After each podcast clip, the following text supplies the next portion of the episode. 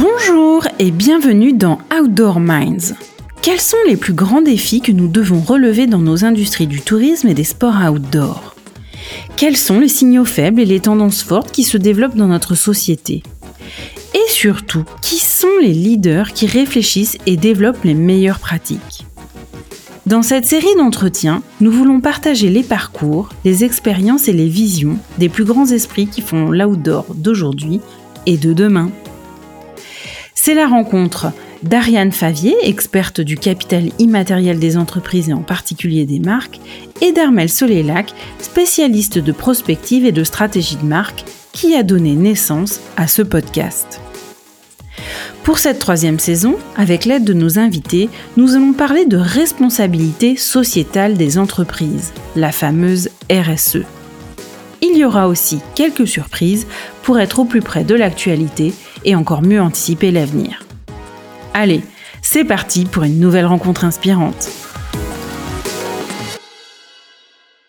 Aujourd'hui, nous avons le plaisir de recevoir Vincent Defrane, fondateur et président de la société Ayak. Bonjour Vincent. Bonjour Ariane, bonjour Armel. Merci de m'inviter. Merci à toi d'avoir accepté. Est-ce que, euh, pour démarrer, tu pourrais nous parler de ton parcours, euh, qu'il soit académique ou également de ton parcours euh, durant ta carrière professionnelle jusqu'à aujourd'hui, s'il te plaît? Alors oui, avec plaisir. Alors en effet, avant de lancer Ayak, hein, ça fait trois ans, un peu plus de trois ans que je suis à fond dans, dans Ayak et dans le lancement de cette marque de vêtements avec un projet profondément orienté vers la nature, les grands espaces, avec des vêtements technique et écologique. Mais avant ça, ben, j'ai eu quelques activités euh, assez différentes les unes des autres finalement pour certaines parties de, de ma vie. Moi, j'ai 45 ans aujourd'hui et je suis papa de trois enfants. Et avant ça, ben, je suis né dans le Jura. Je suis un gamin des montagnes du Jura. Et euh, j'ai eu la chance de grandir euh, dans ce secteur du Haut-Doubs avec des belles pistes de ski de fond qui, qui égaye les hivers des gamins. Et moi, ça a été le cas dès mon plus jeune âge. Euh, j'ai su marcher et puis très rapidement, euh, ma famille m'a mis sur des skis, et des skis de fond. Et, et, ça a été très fondateur pour moi parce que quelque part derrière, eh bien, j'ai appris à aimer le ski, à aimer le ski avec les copains, à aimer le ski juste pour la neige sur le visage et la neige sur les fesses. Puis j'ai appris à aimer le ski avec un dossard sur le dos, donc la compétition. Et voilà, donc j'ai été vraiment un, jeune un jeune sportif qui s'est pris de passion pour le ski de fond, puis pour le biathlon. J'ai rencontré le biathlon au milieu de l'adolescence à peu près, et je me suis lancé à fond dans ces activités euh, euh, de ski, de ski de fond, puis de biathlon, et, j'ai pu petit à petit me sélectionner pour les différents niveaux de compétition, entrer en équipe de France junior de biathlon, puis en équipe de France senior, et puis donc j'ai fait euh, 11 années, je crois, sur la Coupe du Monde, sur le circuit international, avec la chance de faire trois fois les Jeux Olympiques en 2002, 2006 et 2010. Et puis, euh, ben voilà, le, la belle réussite d'avoir pu euh, être médaillé aux Jeux Olympiques de 2002, d'avoir gagné les Jeux Olympiques euh, et donc d'être champion olympique en 2006 à Turin, en Italie. Et, et ensuite de faire mes derniers Jeux Olympiques au Canada en 2010 où j'ai eu euh, la chance et l'honneur et le plaisir incroyable d'être porte-drapeau de l'équipe de France. Et c'est vrai que ça a été euh, euh une belle manière de finalement clôturer ma carrière d'athlète de haut niveau en biathlon, euh, de terminer avec une édition de Jeux Olympiques où j'ai pas été très bon sportivement, mais ça a été une expérience assez incroyable de pouvoir présenter l'équipe de France dans cet événement des Jeux Olympiques à, Vancouver en, en 2010 et donc euh, voilà, ce parcours d'un athlète euh, jusqu'en 2010, c'est la date où j'ai arrêté ma, ma carrière, donc euh, avec un engagement assez assez fort, assez profond, un peu de tous les instants. Hein. Quand on est athlète de haut niveau, c'est c'est pas à temps partiel, c'est à temps plein, jour et nuit. Et, donc ça a été le cas pour moi jusqu'en 2010. Et euh, entre 2010 et 2019, eh bien j'ai eu une reconversion professionnelle marquée par différents temps. D'abord, j'ai intégré le comité international olympique à Lausanne euh, pendant une année à temps plein pour découvrir l'institution. Et puis ensuite, euh, pendant quatre années, pour m'occuper de programmes organisés lors des Jeux olympiques de la jeunesse, qui ont lieu comme les Jeux olympiques habituels, mais tous les quatre ans pour l'hiver et pour l'été, et donc des Jeux olympiques de la jeunesse sur lesquels je m'occupais de programmes de mentoring pour les jeunes athlètes donc en, impliquant des, athlètes ou des anciens athlètes auprès des jeunes athlètes pour leur, euh, les accompagner dans leurs premiers pas euh, de cette jeune carrière. Donc voilà, j'ai travaillé pour le, Comité international olympique. En parallèle, pendant plusieurs années, j'ai pris la, euh, direction de la fondation d'entreprise Somfy, du groupe Somfy, où là, ça a été une, aventure assez passionnante, assez incroyable, euh, différente parce que pas dans le domaine du sport, mais dans le domaine de l'aide aux personnes mal logées. Donc la thématique de cette fondation euh, du groupe Somfy, c'est l'aide aux personnes mal logées, donc euh, avec le développement de, de projets de soutien associatif, caritatif, le projet de soutien d'ONG en France et dans neuf pays du monde. Donc ça a été très riche et très formateur. Et ça, ça a été en parallèle du, comité olympique. À un certain moment, j'avais, euh, je partageais ma semaine en deux, une partie sport avec le comité olympique et une partie euh, euh, entreprise et fondation d'entreprise avec la fondation Somfy. Et ça, ça m'a emmené jusqu'en 2019. Et en 2019, ça faisait quelques années que je pensais, que je maturais un beau projet de, créer une entreprise engagé dans le domaine de l'environnement, engagé dans le développement de, vêtements sportifs pour les grands espaces. Et c'est comme ça qu'en 2019, j'ai quitté mes autres activités pour, euh, pour créer Ayak. Et c'est vrai que ce, parcours d'athlète, puis euh, dans ces différentes euh, étapes de ma reconversion, c'est vrai que j'ai été amené aussi dans ces, dans ces années entre 2010 et 2019 à faire d'autres choses qui m'ont fait découvrir des choses passionnantes. J'ai pu être chef de mission pour les Jeux Olympiques de la jeunesse à Lillehammer, c'est-à-dire guider et être le responsable de la délégation des jeunes athlètes à, à Lillehammer pour les Jeux Olympiques de la jeunesse en 2016. Et puis, en parallèle de tout ça, j'ai euh, continué à faire du, du commentaire euh, avec certaines chaînes de télé sur le, les épreuves euh, internationales de biathlon. Et c'est vrai que tout ça, ça m'a donné euh, eh bien, avoir des choses assez variées, assez passionnantes, et puis ça a été assez formateur. Et en tout cas, ça m'a donné l'envie de, de créer Ayak et de, et de développer Ayak. Alors, tu es presque à la moitié de ta vie, mais tu as déjà eu mille vies. euh, dans ces mille premières vies, on va dire, est-ce que tu aurais un souvenir ou une anecdote sur une situation particulièrement incroyable que tu as vécue? Euh, alors il y a beaucoup de choses en effet, mais quelque chose qui restera à jamais gravé dans ma mémoire. Enfin, j'ai envie de dire deux choses. Quand on m'a donné le, le, le, drapeau français dans les coulisses du stade à Vancouver, j'ai été complètement surpris et ému euh, de manière assez profonde par les cris de mes copains qui étaient tous derrière, toute l'équipe. Et ça, c'était pas prévu. En tout cas, on m'avait dit qu'à un moment, on allait me donner le drapeau mais j'avais pas anticipé que les Français, de manière spontanée, parce que toutes les nations ne l'ont pas fait, mais en tout cas, quand, quand le porte-drapeau, donc moi, a reçu le drapeau, bah, c'était l'euphorie dans l'équipe. Et c'était pas prévu, et ça a été une surprise assez incroyable qui... Euh, alors, je, je, suis amoureux de la France, et, la, et, et, grâce à ça, je le suis encore plus, je pense. Est-ce que tu as eu l'impression d'endosser tout le poids de la France et, et de représenter tous les Français à ce moment-là, ou juste les sportifs français? Alors le poids, euh, le poids, oui, mais le beau poids, le, la belle force. Oui, oui, bien sûr. Euh, voilà, c'est vrai que c'est une responsabilité à mesurer hein, et à mettre en parallèle avec plein d'autres choses. Donc, à, avec raison quand même. Mais quand même, oui, c'est quand même quelque chose de se voir confier euh, un drapeau de son pays et de et de présenter son équipe. Euh, donc, mais mais je l'ai vécu du bon côté de, des choses. C'était plutôt une belle une belle responsabilité.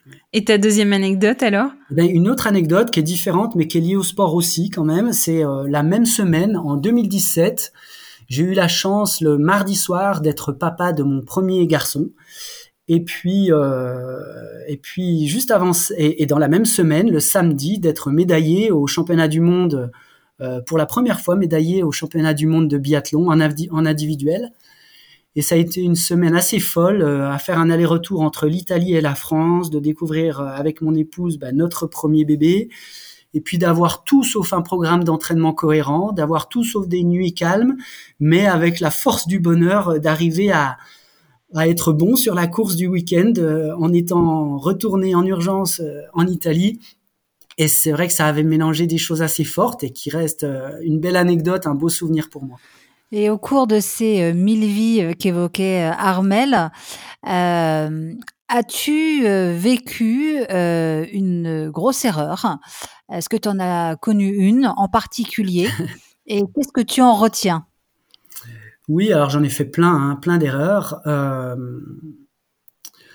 je En tout cas, pendant ma carrière, à un moment, j'ai eu des choix à faire au niveau matériel parce que pour différentes raisons techniques, j'avais du mal à m'adapter à certaines nouveautés ou à certaines évolutions.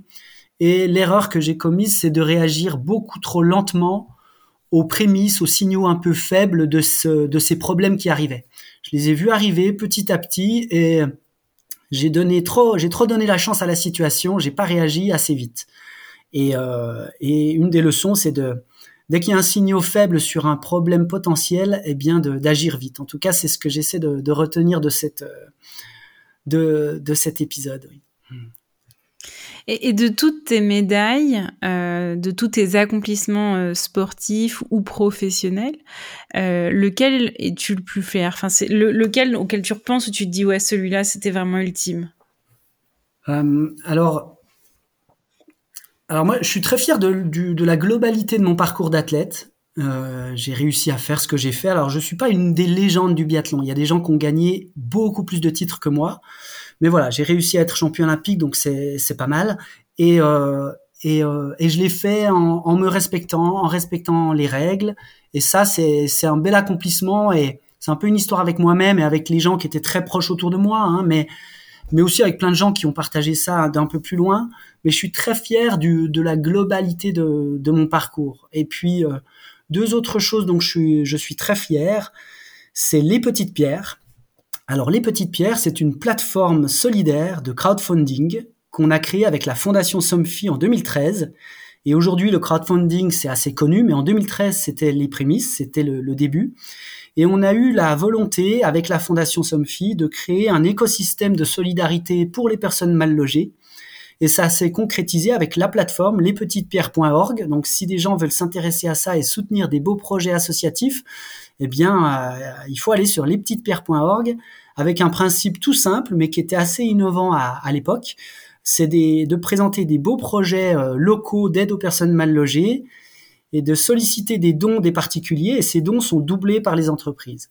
C'est vrai que ça, c'est une création de toutes parts et avec moi et la petite équipe. on est parti de zéro et on a tout construit en une année. Et, et les petites pierres continuent.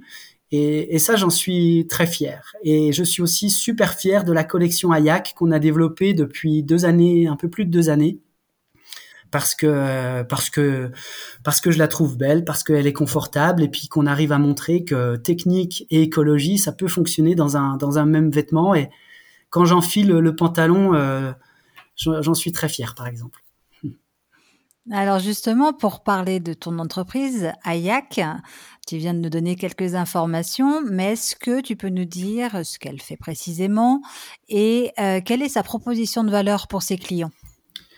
Oui, alors Ayak, ça veut dire la neige sur les vêtements. Euh, en langue inuit, euh, les Inuits ont, une multitude de mots pour parler de la neige, et un de ces mots, qui veut dire la neige sur les vêtements, c'est Ayak. Et en fait, Ajax, la marque Ayak euh, et l'entreprise se nomme ainsi parce que notre euh, volonté, c'est de continuer à pouvoir explorer la, nature, les grands espaces, euh, la montagne, mais globalement les grands espaces, mais en le faisant, en le faisant de, de manière la plus responsable possible, la plus attentive à l'environnement, et donc de penser aux populations inuites qui utilisent ce mot pour parler de la neige sur les vêtements, euh, eh bien, c'est une manière de dire euh, le réchauffement climatique. Euh, on en est tous témoins, on en est tous petit à petit les premières victimes. Donc il faut faire quelque chose et une de ces premières victimes, c'est la population inuite qui, qui voit encore plus de manière encore plus flagrante que nous les, les effets de, de ce réchauffement climatique. Donc ça c'est c'est l'ambition globale de Hayak, c'est d'avoir une activité de, plein air qui est dense, qui est intense, qui est passionnante, mais qui le fait avec responsabilité, avec un, une attention vraiment forte sur l'impact sur l'environnement. Et concrètement, ça se décline par une, marque de vêtements pour les sports euh, de plein air, de grande nature, et, euh, euh, avec des collections hiver, mais aussi bientôt été. On est en train de finaliser la, la première collection été, avec une base de pratique qui est la randonnée sportive. On se dit que c'est une des plus belle pratique. Alors moi, je suis multisport, multi-activité. J'aime tous les skis et toutes les pratiques qui, qui m'emmènent dehors. Mais, euh, mais la randonnée, je trouve ça assez passionnant. C'est même un peu l'origine. C'est un peu ce qui met tout le monde d'accord. Il y a des, il y a des skieurs alpins qui viennent faire de la rando. Il y a des skieurs de fond qui viennent faire de la rando. Il y a des novices qui découvrent la montagne avec la rando. Et puis de plus en plus, je trouve que c'est la pratique initiale, mais c'est aussi la pratique du futur parce que ça permet de tout mélanger, l'aspect sportif, l'aspect contemplatif, l'aspect expérience. Et, euh, et, donc c'est ça euh, la proposition de valeur, parce que c'était ça rien de ta question. La proposition de valeur de Hayak, c'est de proposer des gammes de vêtements très techniques, performantes, mais profondément éco-responsables pour accompagner les athlètes et les sportifs qui veulent euh, découvrir le monde et sa nature en ayant une attention forte sur l'environnement. Pourquoi tu as voulu créer ta boîte? Euh, c'est un mélange de plusieurs choses. Dans, dans ma reconversion qu'on a évoquée, j'ai croisé euh, des entreprises euh, responsables, des entreprises engagées, notamment via ce job à la, à la Fondation Somfib. Ben, j'ai découvert la force que les entreprises, quand elles veulent être responsables et quand elles veulent être au-delà d'être responsables, même engagées, c'est une force incroyable. C'est encore plus puissant que les associations. C'est pour moi le, vecteur, l'organisme le, plus puissant pour agir en bien sur le monde. Et, vraiment, ces années à la Fondation Somfy, ça m'a fait réaliser la portée de, et la force du, business euh, engagé, du business responsable. Donc, ça m'a donné envie de, de creuser toujours plus euh, cet aspect-là. Euh, pour agir sur des enjeux de société, des enjeux de personnes, des enjeux d'environnement, des enjeux de nature. Et puis, euh, et puis aussi dans ces dans ces dix dernières années, j'ai eu un, aspect intellectuel pour le côté créer une entreprise, euh, vivre une épopée avec une équipe, une petite équipe qui grandira, qui grandit déjà. Donc il y a aussi au-delà de la conviction de l'impact des belles entreprises, eh bien il y a le côté intellectuel de de, de vouloir au quotidien euh, être face aux au challenge, au défi, à ce qu'il y a à faire pour euh, créer, développer une entreprise, une marque même, parce que une marque de vêtements c'est une entreprise, mais c'est aussi une marque avec tout ce que cela suppose. Mais je crois que vous y connaissez un, rayon là-dedans. Et euh, et au-delà de ça, encore une autre motivation, bah, comme beaucoup de personnes, j'ai eu quand même avec les canicules successives et qui se qui sont de plus en plus nettes et régulières, bah, j'ai eu un peu une prise de conscience environnementale de me dire euh, on va on va pas dans la bonne direction. Donc tout ça euh, euh, ensemble m'a amené à, penser à YAC, à vérifier un petit peu les la faisabilité et les étapes du projet, et puis de à, me lancer finalement. Et qu'est-ce qui te plaît le plus dans l'ensemble de tes missions actuelles? Parce qu'on voit qu'il y a énormément d'activités dans ce que tu fais. Et surtout, quels sont les plus gros challenges que tu dois relever? Ouais, ouais, ouais. Euh, alors les gros challenges, alors nous on s'est lancé, euh, moi j'ai commencé à réfléchir en 2019, euh, et puis après six mois de, de, rencontres, de réflexions, de, de base, de base un peu sur le projet, eh ben j'ai lancé en recrutant d'abord quelques les la première personne pour l'équipe et concrètement on s'est lancé fin 2019, début 2020, donc plein Covid. Et c'est vrai que puisque la question c'est sur les difficultés, les gros challenges, il y en a beaucoup qui ont été liés au contexte actuel, qui va pas euh, en se simplifiant avec la suite euh, qu'on connaît euh, aujourd'hui quand on se parle en septembre 2022. Mais en tout cas, c'est vrai qu'il y a déjà beaucoup de choses hein, à mettre en place et beaucoup de complexité pour fabriquer, concevoir, fabriquer, vendre des vêtements, les distribuer. Et tout ça, c'est déjà complexe à la base, mais dans un contexte aussi mouvementé, aussi changeant, ben, il a fallu faire, défaire, refaire et re-refaire parfois certaines choses euh, liées euh, du fait de ce contexte. Donc, euh, globalement, les, les, retards, les prix changeants dans tous les sens, l'incertitude et les fermetures en, en, période de Covid, ça a été très très compliqué. Mais quelque part, euh, moi, je suis persuadé que c'est un peu le baptême du feu et qu'au moins on est au diapason d'un projet qui doit être solide. Donc on, on, voit que ça nous permet de nous pousser quand même dans nos dans, dans notre meilleure performance pour euh, mettre de belles bases en, en place. Et puis après, qu'est-ce qui me plaît? Bah, C'est aussi la variété de, tous les sujets. Parce que moi, je suis euh, bah, dirigeant de Hayak, fondateur. Alors j'ai une petite équipe et maintenant j'ai quelques associés autour de moi et notamment euh, quelques belles personnes à la fois dans la personne et dans l'intellect et les compétences. Donc je fais pas tout même en, plaisantant, euh, je leur dis euh, vous faites tout et moi j'essaie de faire le reste. Mais en tout cas, le principe c'est d'avoir une petite équipe et moi aujourd'hui je m'occupe plutôt des extrêmes, c'est-à-dire le produit, l'offre, les collections. Et puis euh, l'autre extrême de, de, de, la, de la ligne d'activité, c'est-à-dire la commercialisation et la communication. Et tout ce qui est au milieu, c'est pris en charge par par Rodolphe, mon, mon, associé, et puis par quelques personnes qui organisent un petit peu tout ça. Et puis, euh, ça me plaît beaucoup, ces aspects de produits, de développer une collection et de développer chaque vêtement, euh, que ça soit sur des aspects de fonctionnalité ou des aspects de technique, hein, de confection, de choix de matière, de, de, développement de patronage, de fitting ou de fonctionnalité.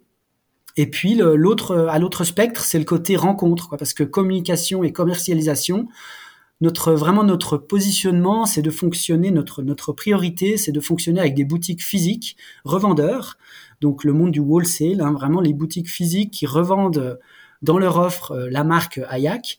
Et, ça, c'est des rencontres. C'est des rencontres, c'est des échanges, des découvertes. Et ça, c'est assez passionnant avec des, gens qui sont souvent passionnés par ce qu'ils font et on se rejoint souvent sur l'amour de la montagne, l'amour de, la randonnée et, et c'est assez assez sympa. Donc euh, voilà, tout ça, ça me, ça me plaît beaucoup, même si euh, parfois c'est difficile, bien sûr. Bah justement, pourquoi tu fais ça? Je veux dire, pourquoi tu t'accroches et, qu'est-ce qui te fait tenir quand c'est difficile?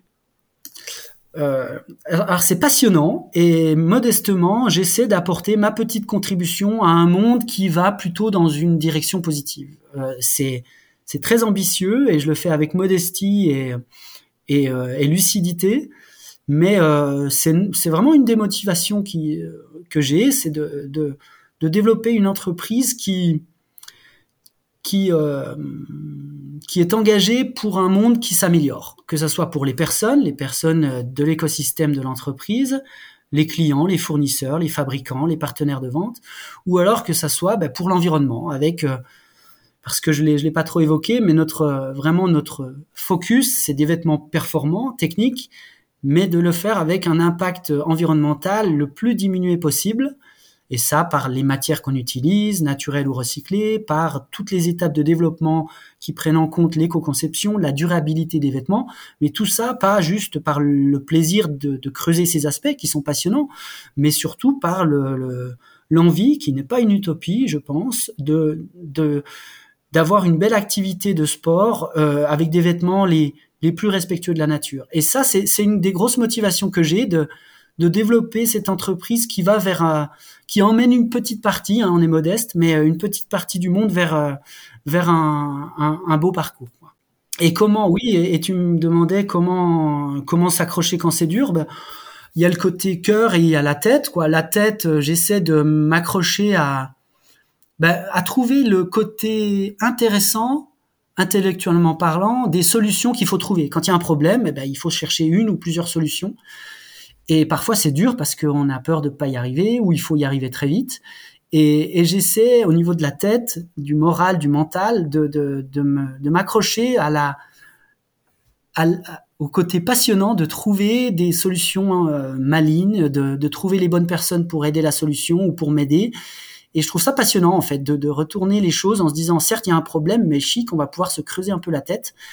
Donc ça, c'est une chose. Et puis au niveau du cœur, euh, je, me revois dans mes montées à Oberhof. Oberhof, c'est un des, un des sites euh, phares de la Coupe du Monde de biathlon. Euh, on, la surnomme la Mecque du biathlon. Et, sur le parcours de Oberhof, qui est très très exigeant, il y a une longue montée, très difficile, très raide et c'est dur, c'est dur physiquement, et pourtant faut aller en haut et le plus vite possible, et surtout quand on est bien placé, parce que faut faut aller faut aller garder la tête, par exemple. Et je me revois euh, avec les jambes qui brûlent, euh, les, les, bronches qui crament, et, donc quand c'est dur, je me dis t'es es dans la montée de Borov et puis tu serres les dents. Et, c'est, ça marche pas mal. Alors que ce soit dans le mental ou dans le cœur, euh, en tant qu'athlète ou chef d'entreprise, quel est le meilleur conseil qu'on t'ait donné finalement? Le number one.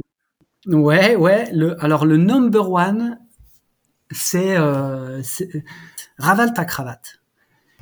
Et ça, c'est Christian Persico, une, des personnes qui a beaucoup compté dans ma vie et qui, et il le sait. Et je lui passe un petit coucou. Christian Persico, ça a été euh, un des directeurs de l'école militaire de haute montagne de Chamonix, de, de, l'équipe militaire de, de l'école militaire de haute montagne de Chamonix, dont j'ai fait partie. J'ai eu la chance, quand j'étais jeune athlète, d'être euh, euh détecté par le MHM. Euh, et cette école militaire de haute montagne de Chamonix m'a accueilli dans ses rangs, tout comme beaucoup d'athlètes, hein, euh, pendant mes années de carrière.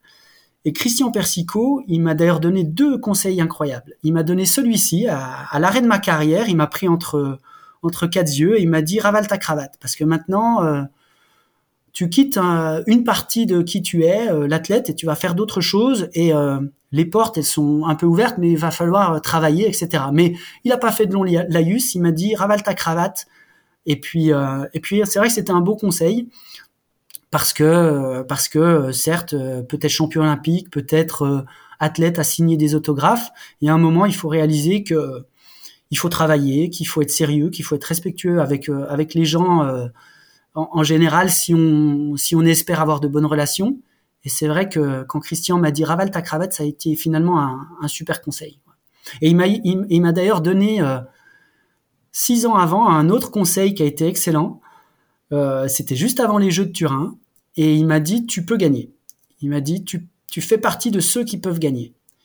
Et, et une des petites leçons de ma carrière, c'est que c'est qu'il faut croire en soi, et ça aide beaucoup quand on a au moins une personne qui nous qui nous le dit, qui nous qui confirme un petit peu qu'on peut être parmi les tout meilleurs, qu'on peut gagner. Et faudrait faire une petite statistique, mais je serais pas surpris que parmi tous les champions olympiques, il y en ait euh, zéro pointé qui ne se soit pas entendu dire euh, tu peux gagner. Ça, ça donne, euh, ça donne de la, du, du, power, ça donne de la force. Et en tout cas, voilà, Christian, il m'a dit tu peux gagner et il m'a dit tu, tu, tu dois ravaler ta cravate. En tout cas, la confiance en soi, c'est un des point clé qu'ont tous nos invités euh, sur cette, euh, sur cette saison, à chaque fois qu'on leur mmh. demande le meilleur conseil qu'ils aient reçu, que ce soit dans un cercle familial ou pro, c'est toujours cette, euh, voilà, cet encouragement à être qui on doit être et, à, et, au fait que tout soit possible et qu'il faut mmh. avoir confiance en soi. Donc, on peut faire des stats, effectivement, mais déjà, on fera celle d'Outdoor Minds. Alors, notre industrie, elle a beaucoup évolué euh, ces dix dernières années. Quelles sont les évolutions qui t'ont le plus marqué? Euh, ce qui me marque le plus, je crois que c'est l'éco-conscience. Euh, l'éco-conscience, qui est différente hein, de l'éco-action, vraiment. Je crois que il y a un consensus, et heureusement, sur le fait qu'il y a un enjeu climatique, il y a un problème environnemental et notamment de par notre activité à toutes et à tous. Et j'ai l'impression, en tout cas, moi, que le, le monde de l'industrie des sports de plein air, eh bien, euh, a, a, vraiment évolué euh, ces dernières années en étant clairement conscient. Euh, ça suffit pas hein, d'être conscient, il faut agir pour pour avoir quelque chose, mais ça commence, c'est un début d'être d'être conscient de certaines choses et de d'une nécessité d'action. Et en tout cas, l'éco-conscience, et qui est maintenant déclarée parce que toutes les marques en parlent, euh, euh, c'est ce qui me marque dans, dans, ce parcours des dix dernières années. Et puis j'espère et je nous souhaite à, à, à tous euh, que les dix prochaines soient l'ère de l'éco-action pour euh, être dans un discours, certes, parce que c'est important, hein, être dans l'exemplarité. Hein. Je, je crois beaucoup à ce, cette phrase qui dit que l'exemplarité euh, n'est pas une manière d'influencer, c'est la seule. Et donc, euh, je crois beaucoup dans l'exemplarité. On essaie modestement de l'être chez Ayak. En tout cas, les gens qui veulent nous regarder et s'inspirer de ce qu'on fait, eh bien, c'est une partie de notre mission. Et, euh, et j'espère qu'on sera dans l'ère de l'éco-action, d'être vraiment en profondeur dans le développement euh, de tout ce qu'on fait avec un regard attentif et des actions concrètes euh, par rapport à l'environnement. Et justement, comme la RSE prend bah, une place de plus en plus importante dans, l'industrie, euh, dans notre industrie euh, de l'outdoor, quels sont, euh, selon toi, les plus gros défis qu'on doit relever en la matière? Il me semble qu'on est tous convaincus et qu'on a tous envie, à des degrés différents hein, quand même, mais que pour certaines structures, le, la contrainte, quand elle arrive, parce que c'est plus contraignant d'être responsable que de ne pas l'être, c'est plus difficile intellectuellement, euh, ça prend plus de temps, c'est plus coûteux. Et du coup, c'est quand la contrainte arrive, eh bien, le défi, c'est de garder la ligne, c'est de garder euh, les fondamentaux sur lesquels on veut pas déroger. Et, euh, et y compris quand, notamment au niveau économique, eh bien, ça devient compliqué ou ça devient on a l'impression que c'est pas faisable. Parce que c'est faisable, on peut euh, faire des business qui se développent en étant euh, supportés par des entreprises responsables. Mais encore une fois, c'est moins facile et c'est peut-être moins rapide. Mais quelque part, il euh, faut qu'on réalise qu'on n'a pas trop le choix en fait. si on veut être là demain et après-demain, c'est la seule clé, c'est d'aller vers des entreprises au minimum responsables et au plus possible engagées.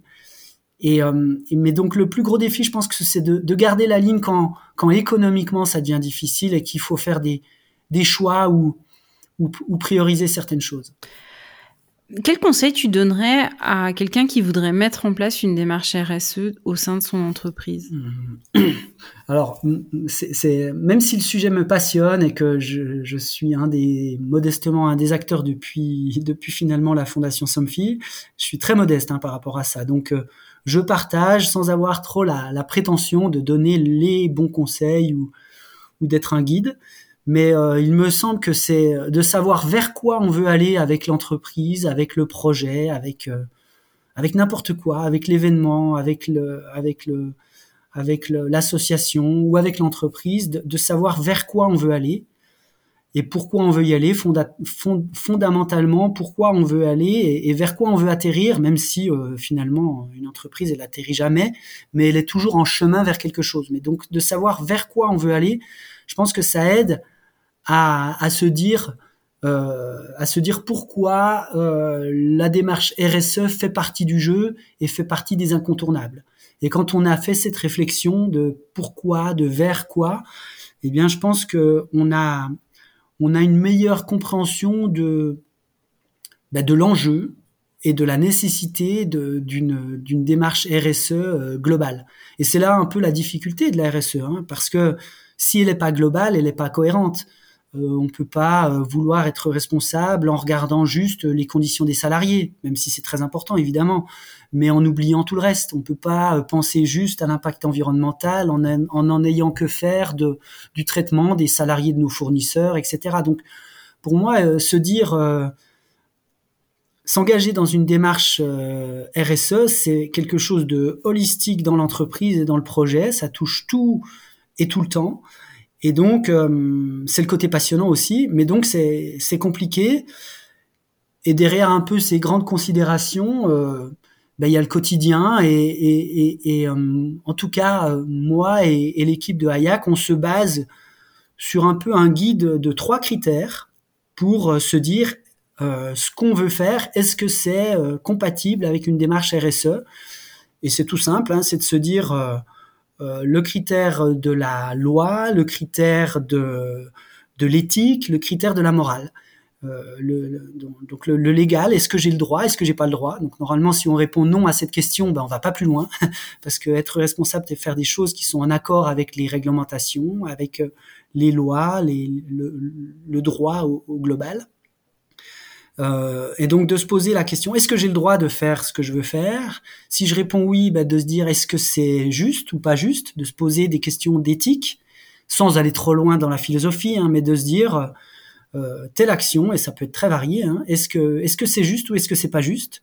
Et puis la même chose avec la morale est-ce que c'est bien? Est-ce que c'est moins bien? Est-ce que c'est pas bien? Et euh, quand on est un peu perdu euh, est-ce que c'est RSE euh, de faire ci, de signer tel accord ou de ou de, de faire tel changement?